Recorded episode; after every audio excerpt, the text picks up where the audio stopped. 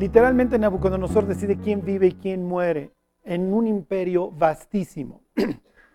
y ya veremos la vida de, don Nabucco este, en concreto cuando veamos el exilio. Ahorita ya estamos casi en el exilio, pero este es el que va a poner más notas ahora a los asirios para que se den cuenta de quién es Nabucodonosor. Entonces, este, es así el generalazo, el, el tipazo. Está medio Lorenz, pero está en el cielo. Está en el cielo Nabucodonosor y su testimonio está en el capítulo 4 del libro de Daniel. Y así empieza contando Nabucco porque lo publica su testimonio. conviene que yo declare las señales y milagros que el Dios Altísimo ha hecho conmigo. Y ahí se arranca a contar su vida. Tiene un antes, tiene un cómo y tiene un después. ¿Ok? Así es la idea que estructuren su testimonio para el próximo domingo, porque antes de bautizarse, ustedes van a contar cómo era su vida antes, ¿ok? Ahorita les pongo un ejemplo, cómo conocieron a Dios y qué ha sucedido a raíz de eso, ¿ok? No tienen que ventanearse, ¿ok? Si tú dices, no, me gustaba la fiesta, ya sabemos que eras borracho, ¿ok? Ya sabemos que hacías de jueves a domingo en la mañana, ¿ok? No tienen que decir, no, y compraba yo puro ron Appleton, por cierto. Qué cruda da, muchachos, no lo hagan. Y bueno, entonces iba yo por la birria, la polar, y luego, no, no, no hay que entrar. ¿Sí me explico? No tienes que entrar a dar detalles. ¿Sí? Si te gustaban las tachas, por cierto, en la esquina, esas tachas dejan una cruda también durísima, ¿eh? No, no, miren, si van a consumir. ¿Por qué? Porque luego damos testimonios que honran más al diablo que a Dios, ¿sí? Porque ensalzamos muchas veces nuestra, qué malotes éramos. Y como dice Pablo, ¿qué fruto tenían de aquello? Bueno, a ver, váyanse a Hechos 26. O bueno, miren, antes de, se los pongo en contexto, le das la que sigue. A ver, váyanse este, a Marcos, al capítulo 7 de Marcos. Les voy a contar el testimonio de Pablo. Pablo mismo lo da varias veces y realmente se dedica a compartirlo en muchísimas este, de sus cartas, porque él, él siempre se va a poner en primer lugar como un testimonio. ¿Ok? Esta sería la imagen de lo que para muchos israelitas es un fariseo. ¿Ok? Es un sabio que conoce toda la ley. ¿Ok? Los fariseos surgen en una época oscura de los judíos. ¿Ok? Sucede que los judíos van a ser conquistados, ya lo vimos por los asirios, luego los babilonios, luego los persas y luego los griegos. Y los griegos, si se acuerdan, no solamente conquistaban desde un punto de vista militar, sino también intelectual. La idea para el griego era ir diseminando sus ideas, su filosofía, etc. Y los pueblos a los que conquistaban, muchos se enamoraban del helenismo, ¿ok? Sus, eh, filósofos, sus escritos, etcétera, los conquistaban, su arquitectura, su arte, su educación, sus olimpiadas, ¿ok? Y los griegos con, controlaban cuatro cosas. ¿Se acuerdan? Los griegos ponían, metían cuatro instituciones. Número uno, el gimnasio. En Alemania hasta la fecha así se le dice a la prepa. El sistema educativo alemán tiene tres niveles o tres secciones divididas. La prepa, la mejor es el gimnasio. Metían el estadio. Ya, para que no andes discutiendo tonterías, mejor te pongo los domingos, para que no estés pensando, te pongo los domingos a ver todos los partidos de la NFL, y si no del básquet, y si no del béisbol, y si no ves a los mediocres de los Pumas perder con Monterrey, o lo que ustedes quieran. Que entonces el gimnasio, el estadio, el templo. Y recibo a todos tus dioses, aquí somos politeístas. ¿Ok? Y me está faltando uno, ¿quién se acuerda? ¿Mande? El teatro, exactamente. Se me está yendo el más importante. Queríamos y Netflix y las series, imagínense. Pues habría que pensar. Habría que leer. O sea, for heaven's sake, háganme el favor. Imagínense, todo el mundo está súper ofendido ahorita conmigo, Charlie. Se te olvidó Netflix. Se te olvidó el teatro, se te olvidó Hollywood. ¿Cómo pudiste? Ok, y esa era la forma más, obviamente, la forma más efectiva de meterse en el cerebro de los conquistados. Los israelitas, muchos de ellos se enamoran del helenismo. Pero sucede que hay un rey que se llama Antíoco, ya lo veremos con detalle, que siempre está disputando, los, algunos griegos con otros griegos se disputan la, tierra de Israel y uno que se llama Antíoco se se va contra sus sureños y cuando regresa los judíos pensaban que Antíoco se había muerto y dicen, vamos a librarnos, vamos a hacer, y Antíoco los arrasa. Y Antíoco obliga a los judíos o les prohíbe que circunciden a sus hijos, que lean la Biblia y los obliga a comer puerco. Y se va al templo de los israelitas para castigarlos y empieza a sacrificar marranos en el, en el templo. Todos los judíos se levantan en armas con un señor que se llama Matatías y sus hijos que se apellidan Macabeos, o así les dicen, quiere decir martillo, y traen la independencia. Y estos, esta nueva que se llama la, la descendencia asmonea, logra efectivamente la independencia de los griegos. Y obviamente se ponen manotas a todos los que les gusta ir al teatro y cosas así. Empiezan a borrar todos estos, eh, ¿cómo les diré?, vestigios griegos, aunque otros los defienden. Pero combinan el sumo sacerdocio con el reinado y entonces surge un grupo que se llaman los piadosos, los Hasidim, que se oponen a que el reino y, el sumo sacerdocio estén en la misma persona. Y uno de ellos, que es nefasto, que se llama Alejandro Janeo, empieza a hacer unas masacres.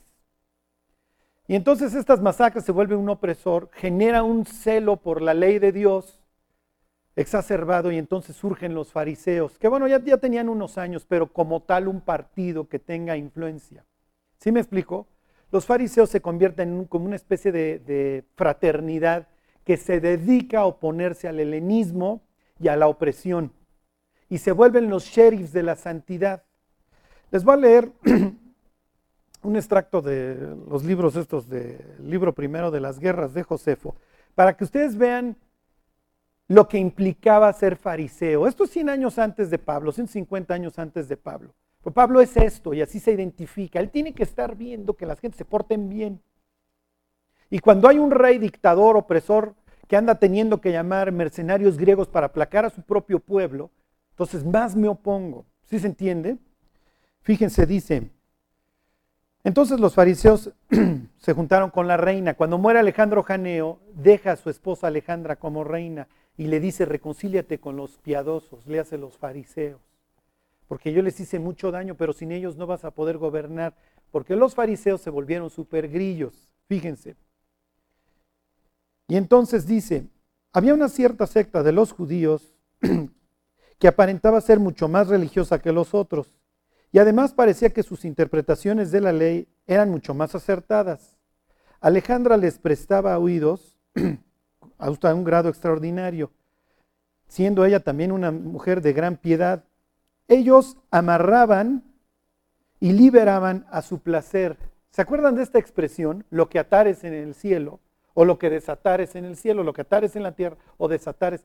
Era lo que hacían los rabinos. Te ataban o te liberaban según ellos en algunas obligaciones o te liberaban de otras. Fíjense.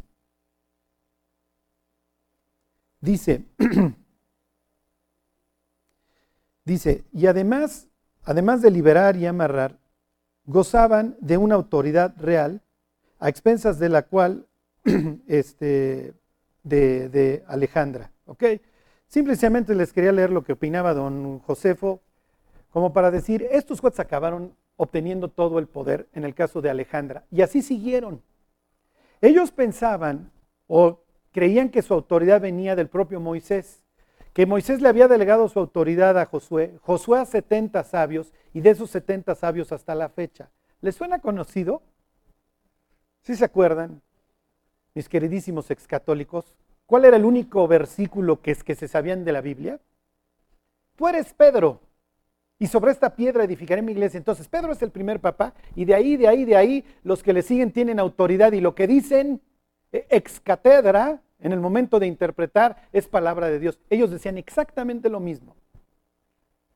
Cuando yo hablo interpretando la ley, si tengo la autoridad que me viene desde Moisés, entonces yo lo que yo te diga, mi tradición, es lo mismo que lo equiparo a la ley. Imagínense que yo les dijera que lo que yo digo es palabra de Dios. Algunos de ustedes dirían, este cuate está pirado, pero otros tal vez dirían, no, Charlie dijo esto.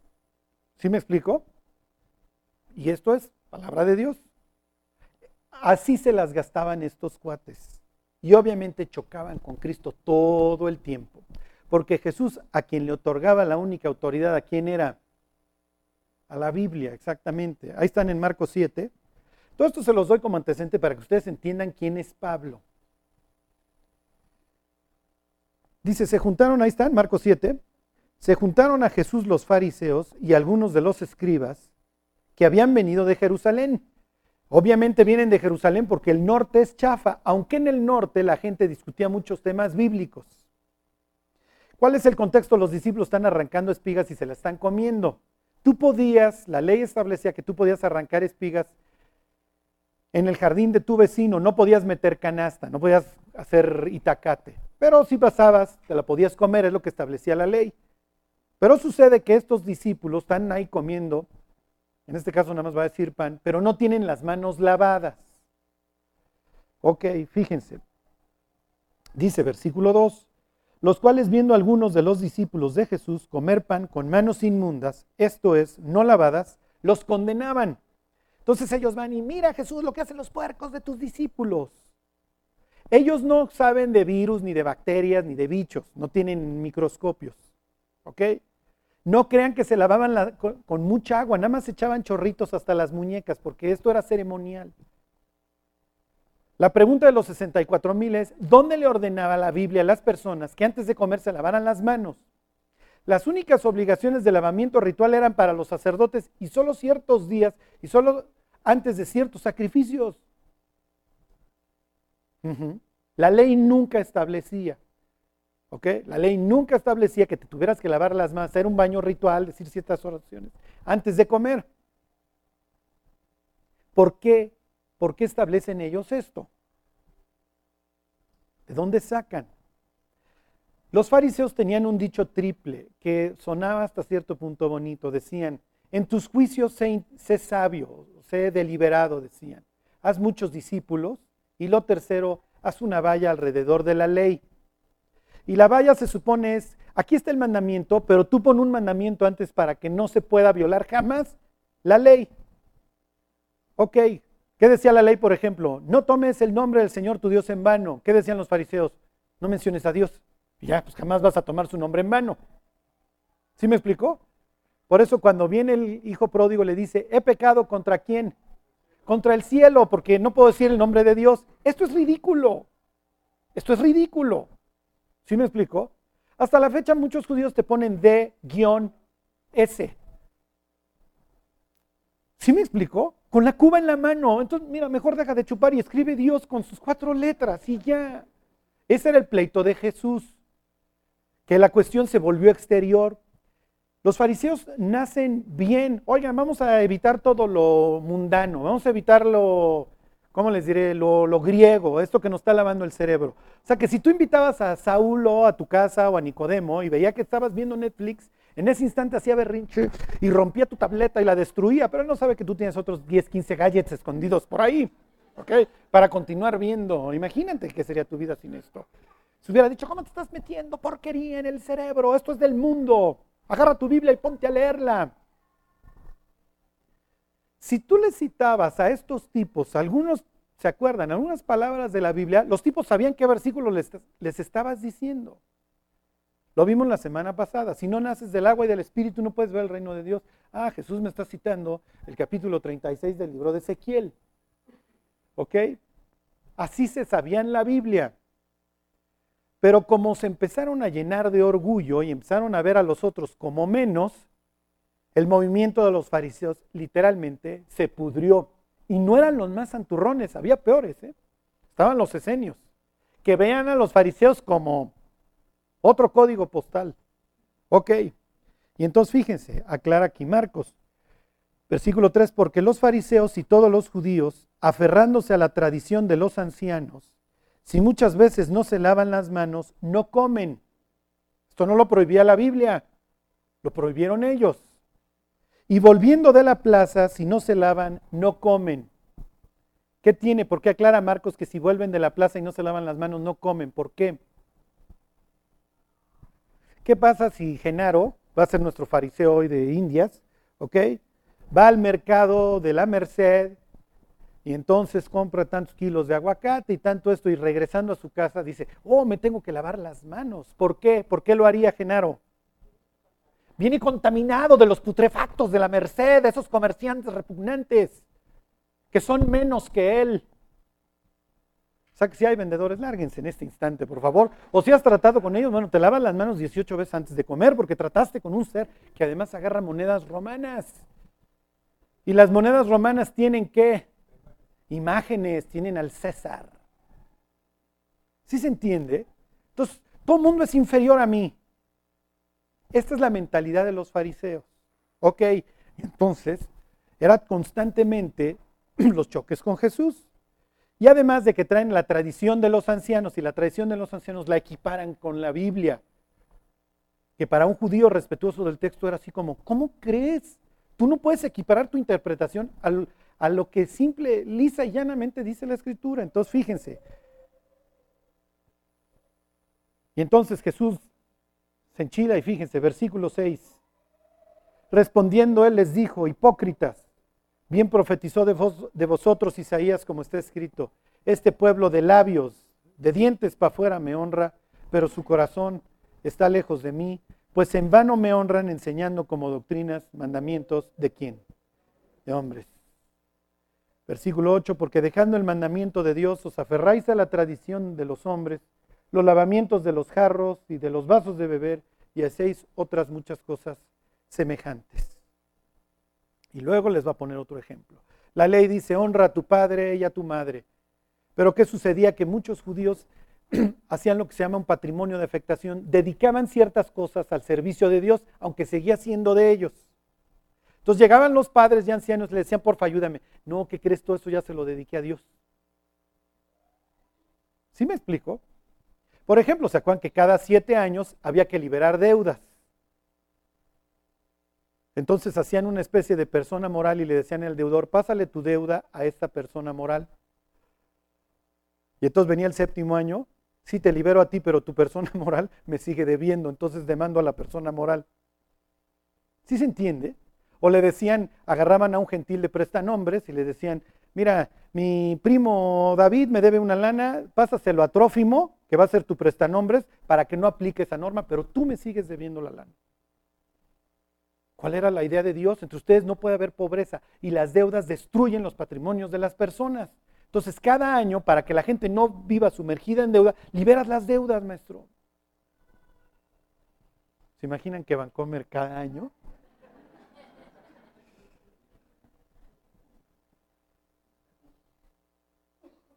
Y decía Dios, tampoco seas gandalla, sabiendo que mañana es el día. ¿Sí me explico? bueno, se los pongo como ejemplos para que ustedes vean cómo, eh, y esto no es privativo de los israelitas, todos somos religiosos. O sea, alguien ahorita estará pensando, no, es que eran tremendos. Bueno, vean a los tipos que se van con los nopales en las rodillas a la basílica, o sea, no cantamos mal las rancheras. El ser humano por naturaleza es religioso. Me regreso al caso de Saúl. Saúl es un tipo cuyo maestro siguió esta enseñanza. Sé deliberado en tu juicio, haz discípulos y pon una valla alrededor de la ley y él es discípulo de un, wow, del nieto de Gilel que se llama Gamaliel. Y entonces desde chico estudió a los pies de Gamaliel. Imagínense cuando resulta que un albañil, porque eso quiere decir tecton, eso es lo que la profesión de Jesús, andan con la novedad de que este albañil de Nazaret, como si de ahí pudiera salir algo bueno, es el Mesías. Y entonces Saúl se dedica a perseguir a sus paisanos. Saúl no persigue gentiles, acuérdense, él ve a los gentiles como putrefactos. Si por casualidad crucé palabra con un gentil, no, no, ahora sí que llegue a la casa, olvídense de lavar las manos, me baño completito. O sea, hablé con Trófimo. Piensen años más tarde a Pablo viviendo en Corintio y que le presentaban el cerdo y los camarones enfrente. Y este cuate decía, estos mendigos marranos, vean lo que tragan. Ahora, ¿comió, habrá comido algo no kosher? Lo más probable es que no. Lo más probable es que sí les decía, no, gracias. Es como si nosotros vamos a China y te ofrecen el cráneo con sesos del chango. Pues dices, no, gracias, paso, este, ahorita voy a McDonald's. Sí, me explico. Digo, igual es lo mismo, pero otra presentación. O sea, para que ustedes vean no es cualquier cosa ver a, este fariseo en Corintio, en Listra, en este mundo putrefacto gentil. Jamás les hubiera dirigido la palabra. Los judíos habían hecho en seguimiento unos versículos de Deuteronomio, unos cueros que se ponían. que le llaman las filacterias, pero si eras fariseo las tenías bien anchas. Y decía, si ves a un niño ahogándose, pero traes tus filacterias, primero remueve tus filacterias con devoción y luego salvas al niño, para que ustedes vean la religiosidad de este pueblo. Empezaron bien, sí, oigan muchachos, si nos portamos bien, era el racional, viene el Mesías. Entonces no se porten mal. Entonces fulano ya está portando mal, lo tengo que ir a regañar. Estos tipos traen que Jesús es el Mesías, vamos a matarlos, porque entonces nunca va a venir el verdadero Mesías. Ok, ahora sí váyanse a Hechos 26. Cuando Pablo digan que cuando Pablo diga que él era fariseo, van a entender su mente. Cuando fulano dice que que le hacía las tachas, ¿sí? No es que tuviera hermanas que se llamaban que les apodaba tachas, el tipo era drogadicto, ¿ok? Entonces ya sabes de dónde viene. Al igual que Nabucodonosor dice que está honrado porque Dios le permita dar su testimonio, Pablo lo va a mencionar también. Pablo está en Cesarea. Hay un video en el YouTube de Cesarea, ahí en G36 satélite, para que lo vean y entiendan dónde, ahí están las fotos, para que vean dónde Pablo está dando su testimonio. Ahí viene el origen de los fariseos también. Bueno, está ahí con un descendiente de Herodes que se llama Agripa y le dice Agripa a Pablo 26.1, se te permite hablar por ti mismo. Pablo entonces, extendiendo la mano, comenzó así su defensa. Me tengo por dichoso, rey Agripa, de que haya de defenderme hoy delante de ti de todas las cosas de que soy acusado por los judíos. ¿Ok? ¿Quiénes son los mayores perseguidores de Pablo? Pero ¿quiénes en concreto? ¿Quiénes creen? Pues sí, porque traicionó a la fraternidad. Si me explicó, uno de sus mayores exponentes de la fraternidad, el que apuntaba para ser el máximo, ahora trae este rollo de Cristo también. Entonces los que inician el proceso contra Pablo son los propios fariseos, porque lo ven realmente como un traidor y lo aborrecen y lo odian. Y los que se acuerdan de la historia, los su grupo, su fraternidad, hace un juramento de no volver a comer hasta que lo mataran. Y lo cumplían. ¿eh? Así era su celo, pero era un celo obviamente loco, era un celo equivocado. Y entonces le dice, versículo 3, mayormente porque tú conoces todas las costumbres y cuestiones que hay entre los judíos, por lo cual te ruego que me oigas con paciencia. Versículo 4, este es el antes. Pablo va a contar su vida previa a su conversión. Donde más énfasis va a hacer es en el cómo. El próximo domingo que estén dando su testimonio, hagan énfasis en esta parte. ¿Qué es lo que oíste? ¿Qué es lo que escuchaste? ¿Qué es lo que en ese momento estaba viviendo? ¿Qué es lo que en ese momento estabas viviendo? Les voy a poner un ejemplo. Tengo una amiga que la abandona a su marido, está trabajando ella es mesera y le avisan en el trabajo, al revés, se muere primero su papá y luego le avisan a su marido en el trabajo que la está dejando. Entonces, esto en un periodo de algunos meses. Entonces dice que cuelga el teléfono y le dice, Dios, si existes, manifiéstate, yo ya no puedo. Y entonces sale ahí, libretita en mano porque le dicen que hay una clienta en la mesa fulana y cuando llega a la mesa está una muchacha. ¿Con qué libro creen que está? Y entonces ella piensa, le acabo de decir a Dios que se manifieste, que si existe, que se manifieste. Entonces llega y de plano le pregunta, ¿qué estás leyendo? Y le dice, la Biblia. Entonces le dice, ¿quieres que te platique? Y le dice, sí, pero no puedo, estoy trabajando. Entonces dice, dame tu teléfono. Y la muchacha en la noche le llama y esta señora en la noche, en la llamada telefónica, recibe a Cristo. Obviamente, ¿qué estabas viviendo? Bueno, pues me estaba llevando el tren, toqué fondo. ¿Ok? Bueno, entonces va a hablar antes de su vida previa. Dice, mi vida pues desde mi juventud, la cual desde el principio pasé en mi nación, en Jerusalén, es capitalino, está con la crema y nata, dice, la conocen todos los judíos, los cuales también saben que yo desde el principio, si quieren testificarlo, conforme a la más rigurosa secta de nuestra religión, viví fariseo. Entonces ahora ya entienden, fariseo, no crean que eran muchos, ¿eh? Hay unas estimaciones que en la época de Jesús eran más o menos seis mil.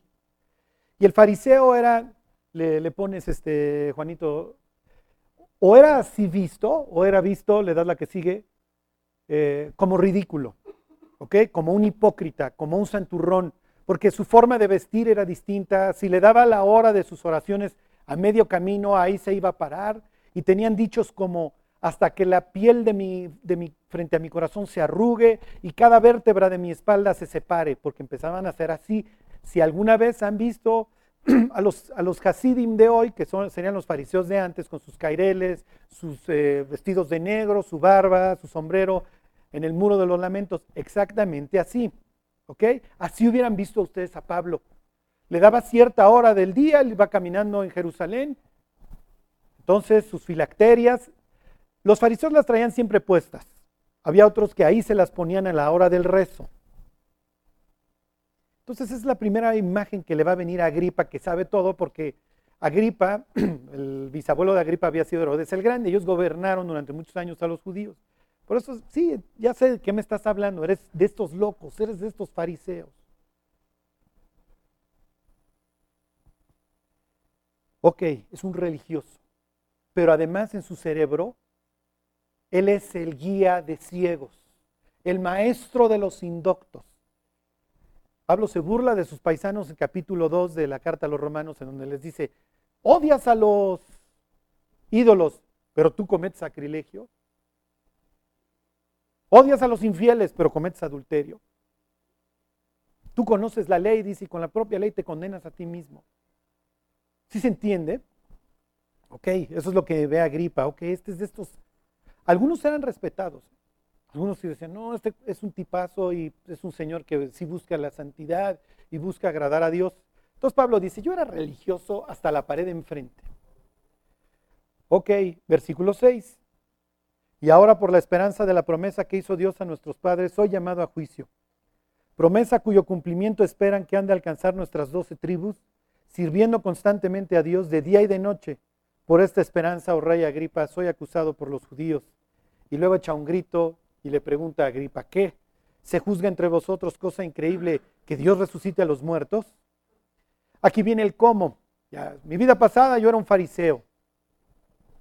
¿Cómo conocí a Cristo? ¿Cómo me fui a reconciliar con mi peor enemigo? Yo ciertamente había creído mi deber hacer muchas cosas contra el nombre de Jesús de Nazaret.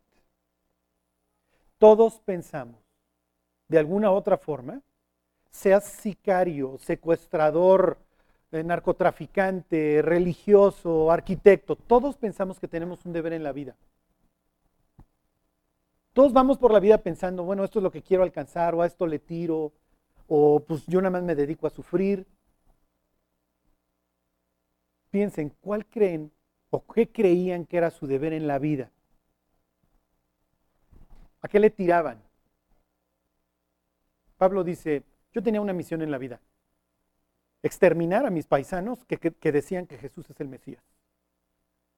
Y no solamente lo creía mi misión, lo ejecutaba.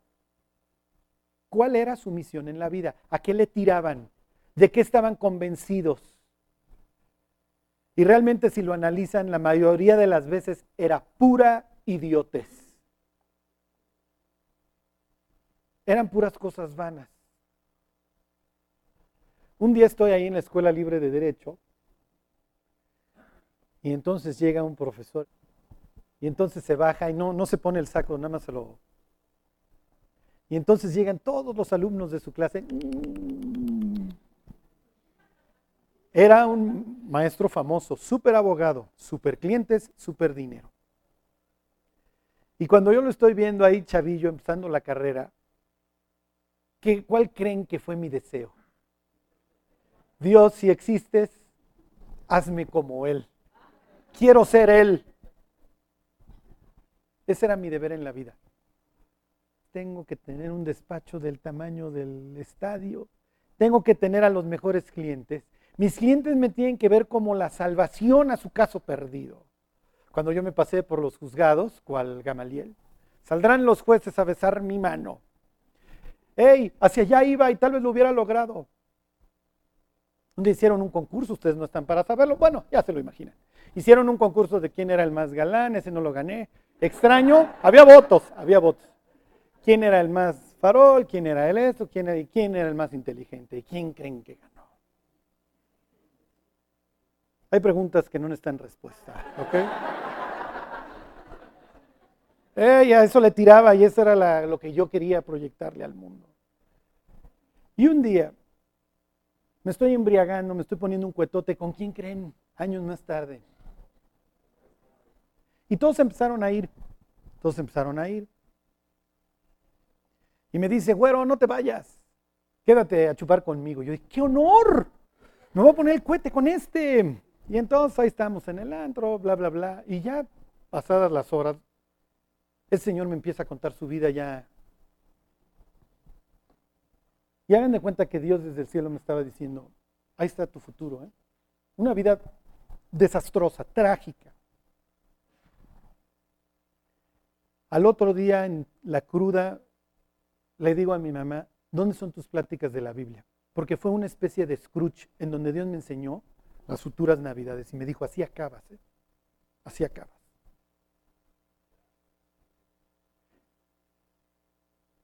Porque yo pensé que yo tenía un deber en la vida. Como dice Pablo, yo ciertamente pensaba lo bruto, que esto era mi vida, que a esto me iba a dedicar. A perseguir a mis paisanos y a perseguir el nombre de Cristo. Esto era servir a Dios para mí. Como decía Jesús, vendrá el día en que el que os mate pensará que rinde un tributo a Dios. Y Pablo, cuando llevaba a cabo estos actos, decía, es que estoy defendiendo la santidad de Dios, muchachos. Ok, dice, versículo 10, lo cual también hice en Jerusalén. Yo encerré en cárceles a muchos de los santos, habiendo recibido poderes de los principales sacerdotes, y cuando los mataron, yo di mi voto. Acuérdense que el Sanedrín hacía su juicio y ha de verse un juicio que duraba entre 14 y 12 segundos, ¿no? Oigan, ¿qué lo matamos? Mm, deliberemos. Mm, ok, sí, mátenlos. ¿Ok? Y ahí estaba Pablo feliz. Versículo 11. Y muchas veces, castigándolos en todas las sinagogas, los forcé a blasfemar y enfurecido sobremanera contra ellos, los perseguí hasta en las ciudades extranjeras. Ok, perdón, esto todavía era el antes, esto es mi vida, yo era fariseo, yo pensé que tenía que, lo que ustedes quieran, yo a esto le tiraba en la vida, yo pensé que tener una familia bonita y entonces me casé y no fui feliz, pensé que teniendo hijos iba a ser feliz y entonces hasta que finalmente alguien me habló de Cristo. Cada testimonio es una historia distinta. Y eso es increíble. Porque la verdad, pues, ¿cuántos de nosotros nos identificamos con Saulo de Tarso? Que era el religiosazo, etcétera. Pocos. Ok, le pones la imagen para que una imagen vale más que mil palabras. Esto es muy triste lo que va a contar Pablo ahora. Le, le das la que sigue. Dice, ellos a la verdad vieron la luz, pero no escucharon la voz. ok, ahí va don Saúl hacia el oriente, va por los paisas también de la diáspora. Ocupado en esto, iba yo a Damasco con poderes y en comisión de los principales sacerdotes. Cuando a mediodía, oh rey, Yendo por el camino vi una luz del cielo que sobrepasaba el resplandor del sol, la cual me rodeó a mí y a los que iban conmigo. Y habiendo caído todos nosotros en tierra, oí una voz que me hablaba y decía en lengua hebrea, Saulo, Saulo, ¿por qué me persigues? Dura cosa te es dar coces contra el aguijón. El aguijón era una espuela que le ponían a los caballos para cuando se portaban mal. Y lo que le está preguntando Dios es, ¿no estás ya cansado? Entre más duro pateas, más te lastimas. ¿A cuántas personas, a cuántos incrédulos le pudieras tú decir lo mismo? ¿No estás ya cansado, maestro? ¿No estás ya harto de tu vida? Entre más te aferras a alejarte de Dios y a no escuchar el Evangelio, más te lastimas. Saúl ya no va a alegar. Porque al final del día tiene una conciencia y sabe que Dios no necesita que le haga ningún favor. Y le pregunta, versículo 15, ¿quién eres? ¿Quién eres, Señor? Y el Señor le dijo, yo soy Jesús, a quien tú persigues. ¿Se acuerdan? Saulo va a quedar unos días ciego después de eso, del ver el resplandor. Y después de eso, obviamente, imagínense todos estos días de meditación, ¿qué he hecho con mi vida? Al único que he promovido realmente es a mí, pero nunca a Dios. Y entonces le dice Jesús, versículo 16, pero levántate y ponte sobre tus pies, porque para esto he aparecido a ti, para ponerte por ministro y testigo de las cosas que has visto y de aquellas en que me apareceré a ti, librándote de tu pueblo y de los gentiles a quien ahora te envío. Una de las cosas más importantes que nunca pueden perder de vista es ese sentido de misión que Dios le da a cada vida. Esta es la misión de Pablo. Te voy a mandar a los gentiles. A los gentiles. No, no, regrésame a Jerusalén y convenzo a los otros fariseos. No, Saúl. Vas a saber lo que es. Ahora sí, vas a saber lo que es amar a Dios en tierra de indios vas a saber lo que es padecer por mi nombre. ¿Por qué manda a Pedro, un pescador iletrado? Digo, aprendió con Jesús obviamente, pero no es Saúl. ¿Por qué manda a Pedro con los fariseos y por qué manda a Pablo con los gentiles? Fíjense, porque siempre queremos la cómoda, ¿no? Pero Dios siempre nos va a poner en ese sitio en donde te tienes que estirar, en donde tienes que luchar por la gracia. ¿Qué vas a hacer, Saúl? Fíjense, versículo 18. Para que abras sus ojos. Acuérdense que los judíos aprenden a través de imágenes, no, no, no el sangoloteo, ¿ok? No la virgencita. Fotos. Yo soy la vid, vosotros los pámpanos, junto a una viña. La higuera. Cuando Dios le dice a Saúl que va a abrir sus ojos y él queda ciego, ¿qué le está diciendo Dios? Cuando recuperes la vista y tengas una vida nueva, es lo que vas a ir a hacer con el resto de los mortales, Saúl. Para que abra sus ojos, para que se conviertan de las tinieblas a la luz y de la potestad de Satanás a Dios, para que reciban, por la fe que es en mí, perdón de pecados y herencia entre los santificados. Ahí está el cómo. Y luego va a venir el después. Piensen en su cómo, cómo conocieron a Dios. Es la parte donde más énfasis tienen que hacer. ¿Qué estabas viviendo? Algunos dirían, yo siempre fui ateo, a mí me valía hasta que yo entendí esto. Yo siempre fui religioso, siempre me sentí más que los demás hasta que yo siempre fui bueno. O por lo menos pensé que yo era bueno, yo no mataba, yo no violaba. Yo era como Saúl. Ni siquiera el nombre de Dios mencionaba, no sé que yo lo fuera a ofender. Versículo 19. Por lo cual, oh rey Agripa, no fui rebelde a la visión celestial, sino que anuncié primeramente a los que estaban en Damasco y Jerusalén, y por toda la tierra de Judea, y a los gentiles que se arrepintiesen y se convirtiesen a Dios haciendo obras dignas de arrepentimiento. Ok, denle tantito más a la derecha a la carta a los Gálatas y ahí terminamos. Capítulo 1. Cuando el hijo pródigo regresa, El padre no permite que haya, que haya infamia al joven. Al 2, 1.22. Cuando el hijo pródigo regresa, el papá no permite que digan, ah, miren, ya el fracasado este regresó al pueblo, sino que corre y lo abraza. Y manda que le pongan calzado para que ya no pareciera esclavo, manda que le vuelvan a poner su anillo de heredero, manda que le pongan el mejor vestido, porque va a haber fiesta, como Cristo nos vuelve a vestir, y luego manda una orden. ¿Quién se acuerda? El anillo ya. Al becerro gordo. Y dices, oye, a ver, son dos hermanos. Las, las hermanas no, no, no heredaban. Pero la historia sí nos dice que hay dos hermanos. Vamos a pensar que hay tres hermanas. El papá y la mamá. Son cinco. ¿Para qué mates todo un animalón? Digo, a menos que fueran unos trogloditas sí, dragones como uno, ¿no? Y ahí sí traigan hasta dos. ¿Cuál es la intención de matar a un becerro?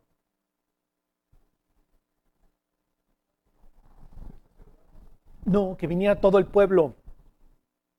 Ahora que se arrepintió mi hijo, quiero, no solamente yo estoy feliz porque mi hijo estaba muerto y revivió, estaba perdido y lo encontré, quiero que todos vengan a la fiesta. Por eso es que contamos nuestro testimonio, para que todos vengan a la fiesta, si se entiende, para que otros se gocen. Las personas que no cuentan su testimonio están, están reservándose un tesoro. No hay nada, nada. Y los que nunca han visto una sesión de testimonios lo van a ver. No hay nada más alentador que escuchar los testimonios. Y si Dios pudo con fulano, puede conmigo. O si Dios puede conmigo, puede con fulano. Y ver las cosas nuevas. Ver lo que siguió, perdoné, olvidé, dejé las drogas, dejé el alcohol, tuve miedo a tirar mis ídolos. Me acuerdo un señor el día que se bautizó, nos confesó, hoy en la mañana, pensando en lo que iba yo a hacer, tiré mis ídolos después de tanto tiempo. Fíjense, dice ahí Pablo, 1.22 dice, y no era conocido de vista las iglesias de Judea que eran en Cristo. Solamente oían decir, aquel que en otro tiempo nos perseguía, ahora predica la fe que en otro tiempo asolaba. ¿Y qué? Y glorificaban a Dios en mí. Cuando las gentes veían a Saúl, al fariseo, al discípulo de Gamaliel predicando a Cristo, era obviamente lo más alentador. Solamente oían decir aquel que en otro tiempo nos perseguía. Ahora predica nuestra fe. Dios puede con quien sea, aún sea el más recalcitrante de los fariseos. Aún sea este santurrón que como diría Josefo, se dedica a amarrar y liberar a las personas de obligaciones a su antojo. Ok, y dice Pablo, por lo cual persevero hasta hoy. Entonces, el testimonio se divide en antes, en donde basta que cuenten algo que defina su vida. No sé, yo nací en una casa donde todos éramos religiosos, teníamos familiares este, sacerdotes, lo que ustedes quieran como cuenta Genaro, pero un tío mío era cristiano y era el, diferente, era distinto. Hasta que finalmente yo, por X o Y, quise conocer a Dios. El cómo, el después y qué es lo que quieres para el futuro. ¿Ok? Cuando vayan a terminar su testimonio, digan, y para el futuro me gustaría...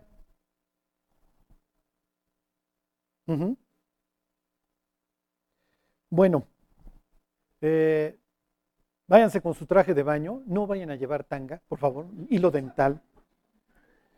Chavas, no vayan a llevar bikini, no se vaya a tropezar un hermano en pleno bautizo. Sí, sí, sí. Ok, lo más recatados. Lo más recatados, este, vean alguna playa de los 1900 si se pueden llevar. Ok, hasta gorra si quieren. Ok.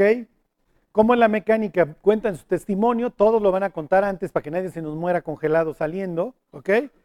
Cuentan todos los que se van a bautizar su testimonio y luego los vamos este, sumergiendo. Empezaremos, pues yo creo, 10 y cuarto. La idea es que vayan todos para que escuchen los testimonios. Yo, yo recuerdo casi los testimonios de todos. ¿eh? Nunca se me olvida uno. Esa es la forma como el resto de la iglesia conoce al otro y sabe de dónde viene. Todos estamos proyectando una imagen finalmente que muchas veces no coincide con, con la persona. Entonces se presta para saber quiénes son tus, tus coequiperos. Finalmente todos vamos en el mismo barco. Todos tenemos, eh, ¿cómo les diré? Muchas causas para regocijarnos, pero también muchas por las cuales este, somos tristes tenemos problemas. Entonces es bueno voltear y ver al de al lado y decir, pues tiene broncas igual que yo y también sufre y también se tiene que esforzar en la gracia. Pero cuando las personas vemos la grandeza de Dios, empezamos realmente a ver chiquito una vida mundana y una vida de pecado. Esa era la idea de Dios, no que nos volviéramos religiosos hipócritas, sino que consideráramos a Dios tan grande, que viéramos el antro y todas las porquerías que el mundo nos ofrece como no me sirve de nada. Estoy tirando mi vida si me voy para allá. ¿Alguien tiene una pregunta de esto? Los que quieran leer su testimonio, léanlo. Es su vida, no, no la tienen que escribir. esperemos que se acuerden de su vida, ¿no? Que no haya habido tanto daño. Este, ¿Nadie quiere preguntar nada? Ah, si, traen su toalla, por favor. este, su muda, si se quieren cambiar, bañados para que no parezca sope luego el jacuzzi. ¿Manden? Bueno, ahorita I explain in English to you. Ok, acuérdense que los británicos hablamos otro idioma, ok? ok.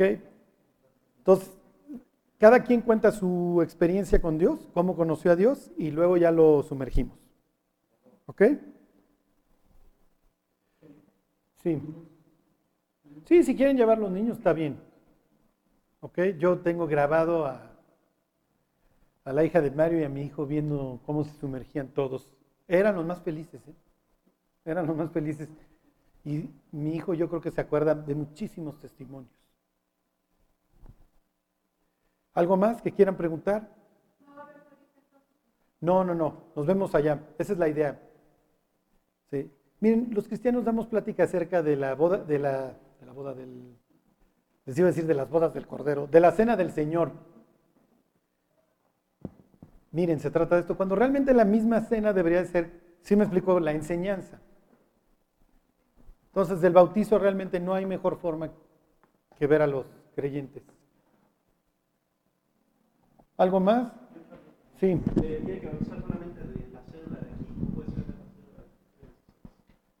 Sí, miren, luego preguntan este, unos que vienen de, luego otras células de la iglesia, sí, no hay problema, ¿eh? mientras que sean de aquí, de G316. Algo que se me olvidó, es muy importante que las personas que se vayan a bautizar tengan, miren, la edad para decir, puedo contar, no, no, puede ser que, ándale mi hijo, bautízate. No, no es, no es evento religioso. Sí. Las personas, todas las que se bautizan en el Nuevo Testamento, lo hacen porque quieren. ¿Ok? Acuérdense, cada uno entraba por su propio pie y contaba su propia experiencia. Ahí con Juan. Miren, mi hijo. a mí me gustaría decirle, oye, ven, cuéntanos tu testimonio, platícanos. Mi hijo pensaba que él tenía que ser bueno el día que le habló una muchacha de Cristo, pero es que yo soy bueno. Ajá. Pero no, que se espera que tenga 13, 14 años. ¿Sí me explico? Que tenga la suficiente madurez para que asentado pueda contarlo. Sí. Acuérdense, no por nacer en un hogar cristiano es uno cristiano. Cada persona se tiene que convertir. Y hay unos que nunca se van a convertir. Hay otros que desde chicos, gracias a Dios. ¿Algo más? ¿No? Sí, si quieren llevar a alguien, quieren llevar a alguien, no hay hay veces que les dicen, ay, me voy a bautizar, ven. La primera vez que hicimos bautizos hace años, un cuate se fletó todos los testimonios y al final grita desde arriba, me quiero convertir. Se convirtió y ahí mismo lo bautizamos. Sí, pues ya por el testimonio 34 dijo, oh, oh. ¿Ya? ¿Todo muy claro en sus vidas? Ok. Sí, y acuérdense, preparen su testimonio. Yo les recomiendo que lo escriban para que lo, les salga algo, más o menos cinco minutos, eso se me olvidó decirles. Que dure cinco minutos. Si dura tres, dura seis, no hay ningún problema. Pero escríbanlo de tal forma que dure y luego ya lo dan tal cual. Se pueden llevar su acordeón, pero la idea es que salga de su ronco pecho.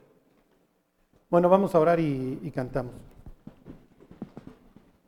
Dios te damos muchas gracias por, por habernos dado la oportunidad de, de iniciar una nueva vida, Dios. Gracias porque hoy podemos contar de un antes, Dios, pero también de un después. Todo esto, Dios, gracias a que como con Saulo te atravesaste nuestra vida y nos diste algo por qué vivir. Te pedimos, Dios, por cada persona que, Dios, que va a conocer, que va a contar cómo la conociste, para que los guíes, para que sea de edificación, Señor. Gracias por todo, Dios, te lo agradecemos por Jesús. Amén.